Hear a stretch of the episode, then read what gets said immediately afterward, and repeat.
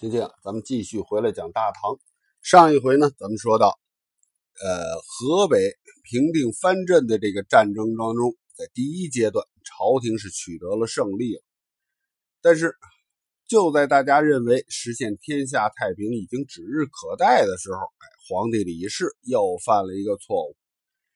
这是在建中三年，也就是七百八十二年的二月二十一。在河北战场刚刚取得了大捷，哎，李氏就下诏，也任命张孝忠为义定仓三州节度使，王武俊为环济都团练观察使，康日之为深照团练观察使，把德州和利州划给朱涛，让他收兵返回本镇。李氏的这一串安排，用意在于啊，把这个承德镇哎给分了。避免强藩的出现。当时德州和利州还在资清节度使李纳的手里。李氏把这两个州分给朱涛，事实上就是想让李呃朱涛继续出兵去进攻李纳，这样既可以加强对李纳的攻击，又可以不让朱涛的势力过分的扩大。表面上看呢，哎，这是一个一箭双雕的策略，既加强了以李氏为首的。唐朝中央政府的权威，哎，又给这个降将张孝忠和王武俊做了很好的安排，哎，加强了对河北藩镇的控制力。不可否认，李氏的这个安排可谓是煞费苦心呢。不过，这个心高气傲的皇帝忽略了一个至关重要的问题，那就是。他的这个好策略，在朱涛和王武俊看来未必是好事李氏的诏书一经发布，立刻遭到了朱涛和王武俊的强烈反对。他们有各自的理由啊。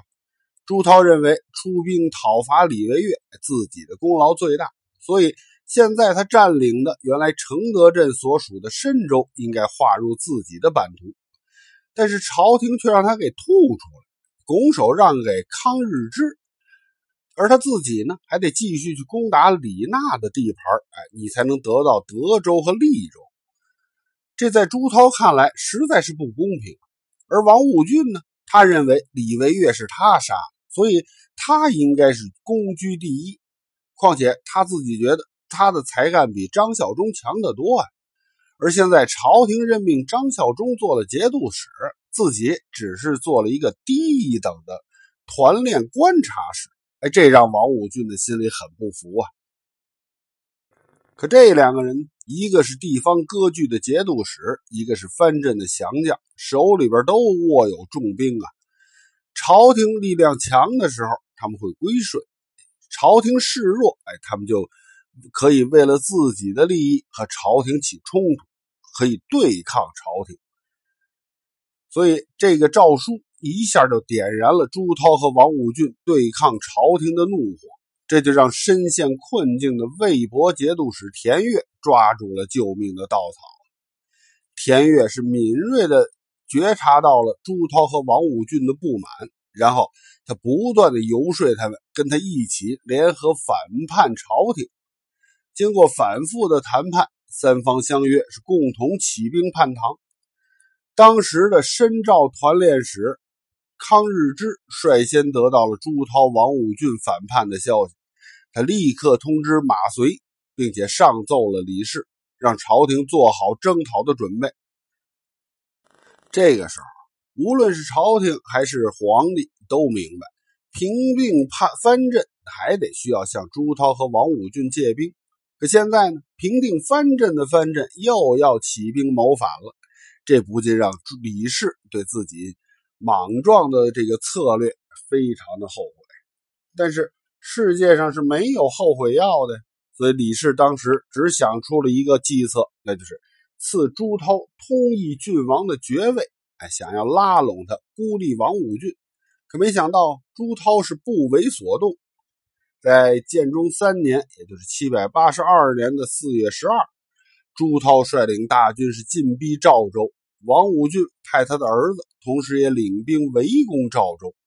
攻下赵州以后，朱涛率领精兵两万五千人从深州出发，首先到达了东路。王武俊率领一万五千人同时南下，和朱涛在宁晋会合。双方约定，首先救援身在魏州的田悦。朱涛和王武俊反叛南下救魏州的消息传到长安，朝廷上下是震惊啊！这就宣告了河北战场平番的第一阶段胜利完全是前功尽弃了。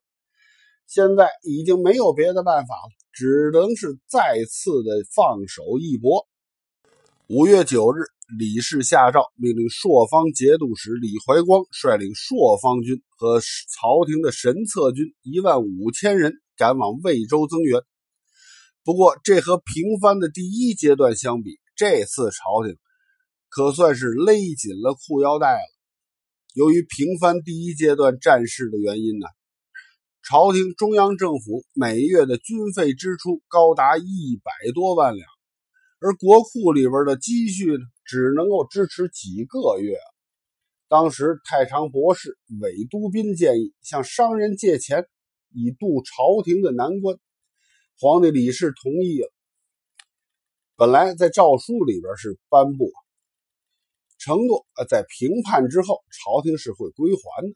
不过李氏的想法好。但是具体筹备粮与草的这呃钱粮的官员，把这事儿就办走了样了准确的说呀，他们不是借，而是抢。他们下令强行搜查长安城内那些商家大户的货物，哎，搜不着钱的，就把人抓起来严刑拷打，很多人受苦不过，以至于上吊自杀了。即使这样，也总共才搜到了八十余万贯，最终把这个主意都打到了当铺的身上，把那些制钱也拿出来充公了。这个措施搞得长安城里的老百姓是愤怒不已，怨声震天呐。事后经过统计，所有的钱财加在一块哎，不过是两百万贯。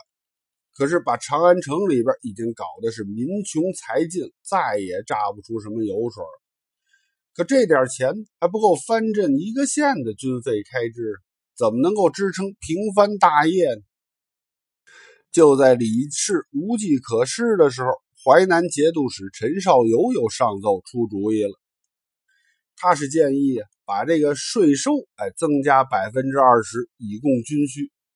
这主意虽然不是什么好事儿啊，但是比抢钱来说还算是文明多了。于是李氏十分高兴的就批准了，同时他还宣布要提高盐价，每斗盐卖到两百钱。虽然说啊，从刘晏到杨炎进行整顿以后，盐价从来没有超过一百一十文钱一斗的，现在上涨了将近一倍，这一下就引起了老百姓的不满了。反正不管怎么说吧，李氏总算是凑够了平番的这个军需开支。在一片艰难窘迫之中，唐军又开始了平番第二阶段的战事。朱涛和王武俊南下救援魏州，让田悦是绝处逢生啊。这个时候，官军方面，李怀光也领兵和正在围困魏州的马遂会合。李怀光到这儿之后呢，是想速战速决。而马遂因为魏州的城防坚固，是想打持久战，双方僵持不下，哎，谁也不听谁。李怀光就决定独自领兵出战，在魏州近郊的永济渠，哎，击败了朱涛的人马。这下马遂不干了，你李怀光刚到这儿就旗开得胜，这让围困了魏州一年多的马遂很是尴尬呀！你这不是挑衅我吗？那这消息要是传到皇帝那儿，那我多没面子呀！于是马遂不干了，没有通知李怀光，就下令自己的人马后撤二百里，留下李怀光独自支撑朱涛和王武俊还有田悦这三路大军。马遂撤兵，李怀光也怒了：“你不是不干吗？好，我自己打给你看。”他依然是带着人马突袭朱涛的大营。但是终因是寡不敌众，又被赶来救援的王武俊打了个措手不及，结果李怀光是大败而回啊，人马损失大半。而身在两百里之外的马遂，虽然想来救援，可是离得实在是太远，只能是坚守不出。第二天，又发现朱涛这帮人掘开了永济渠，把渠水引到了王莽的古河里。这滔滔的河水淹没了官军的退路。这下马遂也慌了，他害怕自己的人马被全歼在这儿。只得和这个朱涛达成了妥协，从魏州撤退。这下官军在河北平番的第二阶段战事是惨败而告终，这就是河北战区的形势再次严峻起来了。不但田悦绝处逢生，还使他们这几个反贼哎团结了起来。田俊呃田悦是为了感激朱涛的救援，想奉朱涛为王啊。田悦的想法让朱涛很高兴，但是朱涛认为称王这件事不应该只有自己来，哎，大家得一块儿称王啊，有福同享嘛。于是，在建中三年，也就是七百八十二年的十月十一，朱涛这帮人在魏州城外筑坛祭告上天，正式宣布称王。朱涛自称是纪王，田悦自称魏王，王武俊自称赵王。三个人又共同迎请李纳为齐王，众人共推朱涛为盟主。这样一来，不但是朝廷在河北藩镇的第一阶段战事彻底是失败了，还带来了一个辐射效应，那就是淮西节度使李希烈。他看见朱涛这帮人占了大便宜之后，立即加入了朱涛等人的队伍。公开反叛朝廷。这个李希烈呀，他本来是辽西人，少年的时候呢，在淮西节度使李忠臣手下效力，由于屡立战功啊，就被李忠臣收做了养子，从偏将逐渐升为了左乡都虞侯。大历十三年的时候，李希烈在淮西镇发动兵变，赶跑了李忠臣。而当时这皇帝李煜，哎，看见这种生米已做成熟饭的局面，没办法，只好委任李希烈为淮西节度使留后。李氏即位以后呢，正式授予了他淮西节度使的职位。从李希烈赶跑了养父李忠臣这件事儿可以看得出来，李希烈是个狼子野心的人。当李希烈看到朱涛、王武俊、田悦在河北越闹越欢的时候，他也纳不住心里边这个野心了，开始和资清节度使李纳联络，准备袭击朝廷控制下的汴州。李希烈叛变的消息开始传出去，东南地区向长安运输的粮食物资，由于害怕被李希烈劫了，都不敢从他控制的许州和蔡州经过。只能从淮水的另一条支流蔡河转运。朱涛知道李希烈也要反叛朝廷的消息之后，立刻派使者来到徐州，劝李希烈称帝。朱涛的这种做法很像当年孙权劝曹操称帝的样子，明显是要把李希烈放到火上去烤啊！这李希烈虽然不像曹操那么雄才大略。但他也明白朱涛想要干什么，所以他没有听从朱涛的忽悠，而是自称天下都元帅。这李希烈自恃兵强马壮，公开反叛之后，接连攻克了汝州和郑州。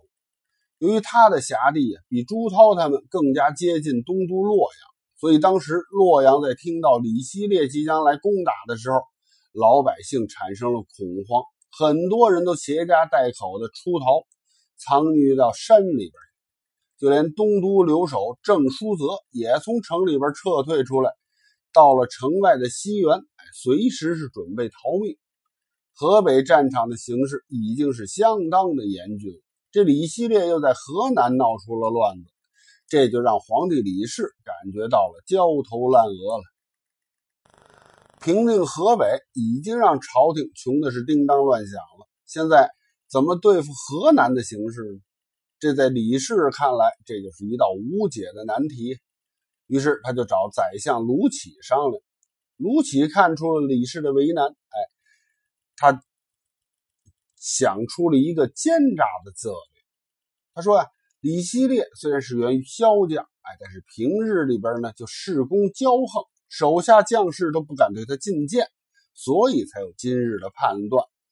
如果咱们选用儒雅的重臣前去开导一趟，讲明逆顺福祸，臣认为李希烈一定会诚心悔改，这样就可以不用出兵就能平息叛乱。李氏一听，哎，爱卿认为谁可以胜任呢？卢杞赶紧说呀：“三朝元老重臣颜真卿，忠直刚直。”民众海内人所信服，正是当此重任的最佳人选呢。这卢杞推荐颜真卿去开导李希烈，还真不是因为他看中颜真卿的能力和威望，完全是因为他和颜真卿不和。自安史之乱，颜真卿在河北掀起了浩大的声势，转而投奔了朝廷以后，在朝廷里边可谓是德高望重。但是颜真卿呢，不是那种权力欲很强的人，所以在二十多年来，朝廷之内他不是十分显眼他冷眼看尽了李辅国、程元振、于朝恩的兴风作浪，也经历了元载、刘晏、杨炎短暂的风生水起。不过这一切对颜真卿来说啊，似乎都是过眼云烟。在朝廷之内，他始终是平静如水。一直到卢杞残杀了杨炎之后，在颜真卿看来，无论是刘晏还是杨炎，那都是为国家做出过贡献。但是对于卢杞呢，颜真卿是始终的鄙视，原因只是很长时间他看不见卢杞到底为国家做出了什么贡献。你没有贡献也就罢了。阴险狡诈，打击异己，这一切都让刚正不阿的颜真卿是十分的看不惯，所以他和卢杞的矛盾那就是不可避免的了。不过卢杞虽然是当朝的首席宰相，但是颜真卿的资历和威望那都是卢杞无法企及的，所以表面上卢杞对颜真卿是退避三舍。但是这个卢杞的为人决定了他不可能对这件事善罢甘休。这回他逮着机会了，终于要出这一口气了。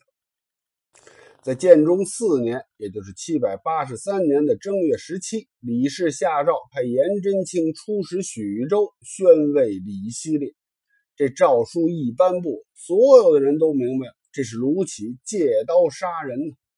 颜真卿虽然也明白这是卢杞在报复自己，但是他丝毫没有犹豫，稍加准备就启程前往了徐州。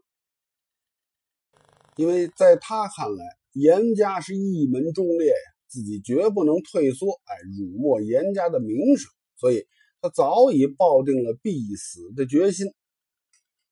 李希烈呢，当然他也知道颜真卿这番前来的用意。所以，当颜真卿对着他宣读皇帝的诏令的时候，他故意让他的养子带着一千多名士兵，拿着明晃晃的刀剑，在颜真卿的周围示威，并且不断的辱骂，好像要把颜真卿的肉割下来吃了一样。李希烈本来以为颜真卿一定会害怕，但是让他想不到的是，颜真卿居然是面色如常，脚下丝毫没有移动半寸。仿佛身边的人跟他无关一样，巍然挺立在原地，朗声的宣读诏书。李希烈被颜真卿的气场所震慑，他下令让士兵们都退出去，然后招待颜真卿先到馆驿里边住下。当然了，李希烈是十分清楚颜真卿在朝廷里边的地位。所以他决定要利用这个机会戏耍一下这位刚正不阿的大臣，并且要羞辱一下唐朝的朝廷。好了，今天呢，咱们就先讲到这儿。晚安，我的宝贝儿，爱你。